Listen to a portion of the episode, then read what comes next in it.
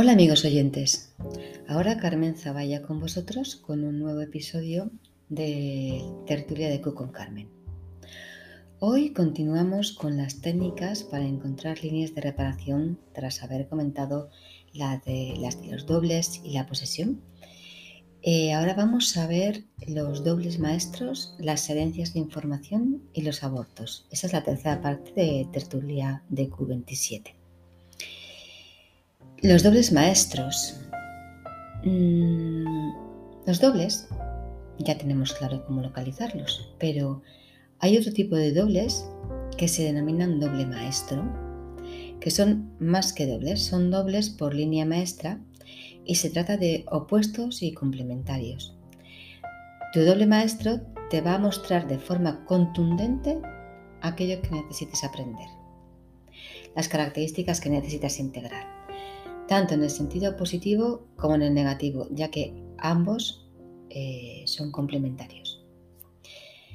Puede tratarse de individuos con una gran afinidad o todo lo contrario, ya que ves en él eh, todo, en esa persona, todo lo que tienes en la sombra. Son maestros por todo lo que te enseñan. Nuestro doble maestro es nuestro espejo particular y lo que nos guste de él es nuestro también. Lo tenemos nosotros. Y, eh, ocurre lo mismo con aquello que odiamos de él. También es nuestro. Como ocurre con los dobles, lo que pasa es que con los dobles maestros el tema eh, como que se intensifica bastante. Los maestros, nuestro doble maestro, nos va a mostrar como en un espejo lo que necesitemos procesar de forma urgente. Y lo hace evidenciándolo como si se tratara de un espejo y lo hace de una forma como muy intensa.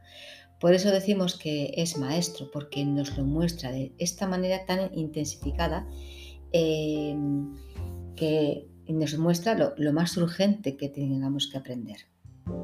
Y, por supuesto, e integrar en nosotros. Así que Atentos a nuestros dobles maestros. Cuando hablemos de doble maestro, eh, es un ancestro o alguien de la familia, eh, más que una reparación, se trata de un aprendizaje, algo que necesitamos, insisto, aprender e integrar en nosotros. Pero es que lo necesitamos integrar ya, de una forma muy urgente. Esto es importante tenerlo en cuenta pues cuando descubrimos un doble maestro, no importa si se trata de un ancestro familiar como si es una persona de nuestro entorno, ya podemos identificar y comprender esa conexión tan particular de enseñanza y aprendizaje. Y aprendizaje. Así que, por un lado tenemos el doble simple, sencillo, que es un espejo de nosotros igual o invertido, y en el caso del doble maestro, este efecto se multiplica y nos muestra de forma específica y concreta todo lo que necesitamos cerrar, bajar a tierra, aprender, integrar, pero además de forma urgente. Es importante que detectemos esta relación de doble maestro en una relación de pareja, por ejemplo, aparte de las relaciones de incesto, pues en el caso de los dobles maestros nos podemos encontrar con relaciones que tienen eh, enfrentamientos fuertes y frecuentes. Es habitual que en este tipo de relaciones, de forma natural, pues se hayan ido comprendiendo el uno al otro y se hayan transformado poco a poco como individuos y como pareja. Y esto obviamente demuestra ese aprendizaje y evolución en la pareja. Si conoces este vínculo doble maestro, lo comprendes y lo aceptas, puedes activamente observar lo que ves en él y aplicarlo a tu aprendizaje de la misma o sea, ya. Y esto facilita muchísimo una transformación mucho más rápida. Aquí tendríamos la primera fase del cambio, el conocer, comprender y aceptar, para luego integrar y transformar. Entonces, esa relación da un vuelco tremendo y se pueden experimentar cambios impresionantes como individuos y como pareja. Vale, entonces, ¿y cómo sabemos que alguien es un doble maestro nuestro? ¿Cómo lo calculamos? Pues Son dobles por fecha, que ya vimos cómo se calculaban, pero con la peculiaridad de que hay seis meses de diferencia entre ellos, es decir, serán dobles por línea maestra, los dobles por fecha de los meses enero y julio, abril y octubre, febrero y agosto, mayo y noviembre, marzo y septiembre y junio y diciembre. Otra técnica para encontrar líneas de reparación es la de las herencias de información, llamadas también herencia universal. En la sucesión de los miembros del clan podemos encontrar dobles interconectados de forma especial. Esto se produce debido al fenómeno de la transferencia de información entre estos dobles. Estos dobles se vinculan justo después de un fallecimiento porque es cuando aparece, se expresa que son dobles, ya que no lo sabías eh, hasta darte cuenta la fecha de defunción de esa persona.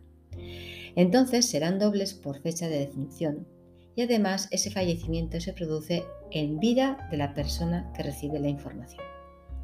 Así que lo que nos importa no es la fecha de nacimiento de la persona fallecida, sino su fecha de defunción, que es la que vamos a tener en cuenta para determinar la eh, persona heredera universal o lazo de herencia universal. Si la abuela fallece en fecha de doble de su nieta de 5 añitos, la nieta pasará a ser la heredera de su información. Este lazo puede aparecer también entre padres e hijos, es decir, que la fecha de fallecimiento de una madre o de un padre coincida en dobles con la fecha de nacimiento de uno de sus hijos. Entonces, el inconsciente de esta persona, antes de morir, eligió a uno de sus descendientes en particular como heredero eh, inconsciente de su información. Y la información sería esa. No. ¿Qué información sería? Pues se trata de todo el bagaje que ha obtenido la persona fallecida a lo largo de su vida y también todas las herencias que hubiera recogido a nivel generacional y a nivel psicoemocional. Estas herencias se traspasan de padres a hijos y podemos considerarlas como un tesoro. Un tesoro porque contienen los mejores aprendizajes de todo el clan, que se han ido transmitiendo de generación en generación como una información muy valiosa.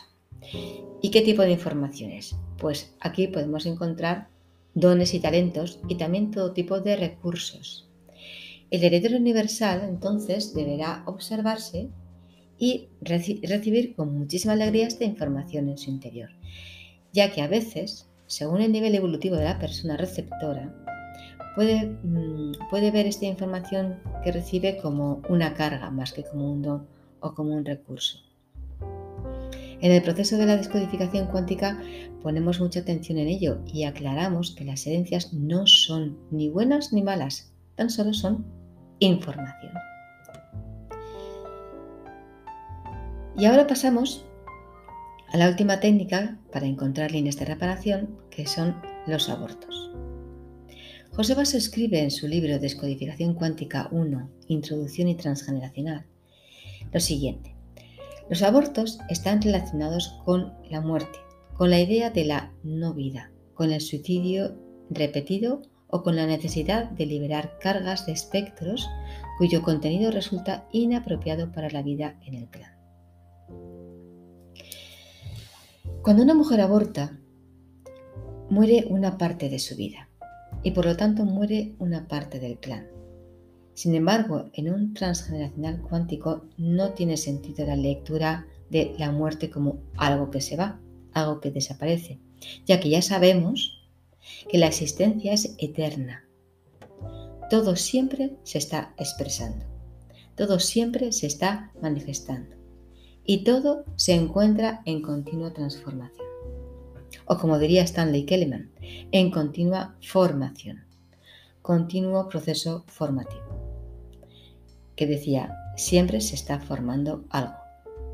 Y José Basso nos explica y dice, todo aborto tiene un sentido reparador porque cuando las cosas se expresan de alguna manera se transforman. El paso que supone hacer aflorar algo desde el inconsciente hasta su manifestación en el mundo material ya supone en sí mismo un proceso de transformación. Entonces podemos decir que todos los abortos reparan algo escondido y todos están intentando equilibrar.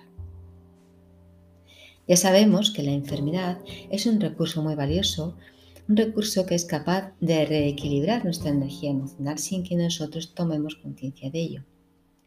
Lo que llamamos enfermedad realmente se trata de esos programas biológicos inconscientes, nosotros no, no participamos conscientemente en ellos, que nos equilibran y nos llevan de nuevo a la homeostasis emocional y física, si no intervenimos en ellos, claro. Bien, pues recordando esto, la muerte o el aborto de alguna manera equilibran situaciones en conflicto que el consciente las ha vetado, las ha escondido, las ha tapado. El hecho de que una mujer se encuentre incapaz, por la razón que sea, tanto consciente como inconscientemente, de recibir la vida que llega y se produzca un aborto, tanto, insisto, tanto consciente que sea voluntario como inconsciente, lo que llamamos un aborto natural, entonces este aborto es un indicador de entre comillas, toma de posiciones, le llama José Paso esto, en relación a algo que está prohibido en el clan. Por ejemplo, que debido a excesos de procreación, demasiados hijos en ancestros, sin un ancestro, provocó en las mujeres del clan una percepción de anulación de sus vidas ya que no pudieron hacer otra cosa que dedicarse totalmente en exclusiva a la crianza de los hijos, sin parar. Esas mujeres, o como mi abuela, por ejemplo, esas mujeres solo eran nodrizas, estaban anuladas como mujeres. No podían hacer otra cosa más que criar a los hijos. Muchos abortos naturales los produce el inconsciente materno cuando desde el inconsciente biológico, por ejemplo, la madre considera que no tiene un nivel vital adecuado o no tiene un territorio adecuado, real o simbólico, claro, para la procreación. Por ejemplo, cuando la mujer vive en territorio ajeno, que no es el suyo, o no lo siente como suyo, por ejemplo, si vive en casa de su suegra, no tiene territorio. El inconsciente biológico de la mujer dice que sin territorio no hay descendencia. El entorno y la situación psicoemocional de la madre pueden crear tanto abortos como intentos de quedarse embarazada y no poder. Por ejemplo, una mujer que quiere conscientemente quedarse embarazada o se acaba de quedar embarazada. Su entorno es asfixiante, viviendo en casa de su suegra, sin intimidad, sin libertad, sin territorio. Una de dos. O no logra embarazarse o si lo hace, se produce un aborto natural. El inconsciente biológico de la madre sabe que esas no son las condiciones adecuadas para traer una vida, eh, una nueva vida al mundo y lo aborta. Así de simple. Es la sabiduría básica del inconsciente. Eh, José Basso escribe, todo tiene una historia oculta que, entre comillas, viene de atrás y las circunstancias se adaptarán a necesidades que van más allá de la experiencia local de los implicados. Cada situación circunstancial de aborto y su entorno responden a una historia donde se marcó, relacionado con la muerte, un evento gravante para el clan. Muchas otras veces la historia se repite con esa tendencia que todos reconocemos de repetición de patrones y se repetirá ad infinitum mientras la información permanezca intacta y por lo tanto operativa en el inconsciente. En el árbol nada es por casualidad, por lo tanto los abortos tampoco son casuales. Todo está relacionado con esa sombra que todos llevamos, que sí, podemos sentir su peso sobre nuestras espaldas, pero no sabemos identificar qué es y cuál es su mensaje. Y poco a poco, a través del tiempo, a través de las generaciones, esa sombra codificada va saliendo, ya que tiene una gran y profunda necesidad de expresión y comunicación. Y eh, no se puede frenar, porque sale, sí o sí, antes o después. El aborto está relacionado con la muerte y se expresa a través de la manifestación de la no vida, El aborto es la forma en que se expresa la no vida. La posesión de la que hemos hablado en el episodio anterior necesita espiarse y puede hacerlo a través de este intento frustrado de traer una nueva vida al clan. Como el aborto es una manifestación de lo no vivo, de los muertos sin integrar, de toda esa energía densa de yacientes, fantasmas, espectros, estos, a modo de ritual, el aborto es como un ritual, saldan su cuenta pendiente de esta forma, o por lo menos el inconsciente intentará hacerlo así. Y para finalizar os leo lo que escribe José Basós sobre el aborto. El aborto es un ritual donde el inconsciente del clan intenta saldar, mediante la expresión que entraña el propio acto en sí mismo, la cuenta pendiente de la energía psíquica frustrada, concentrada y acumulada con toda la carga contenida de lo no vivo, lo muerto y lo que no puede llegar a vivir. Bueno amigos, pues esto ha sido todo por hoy.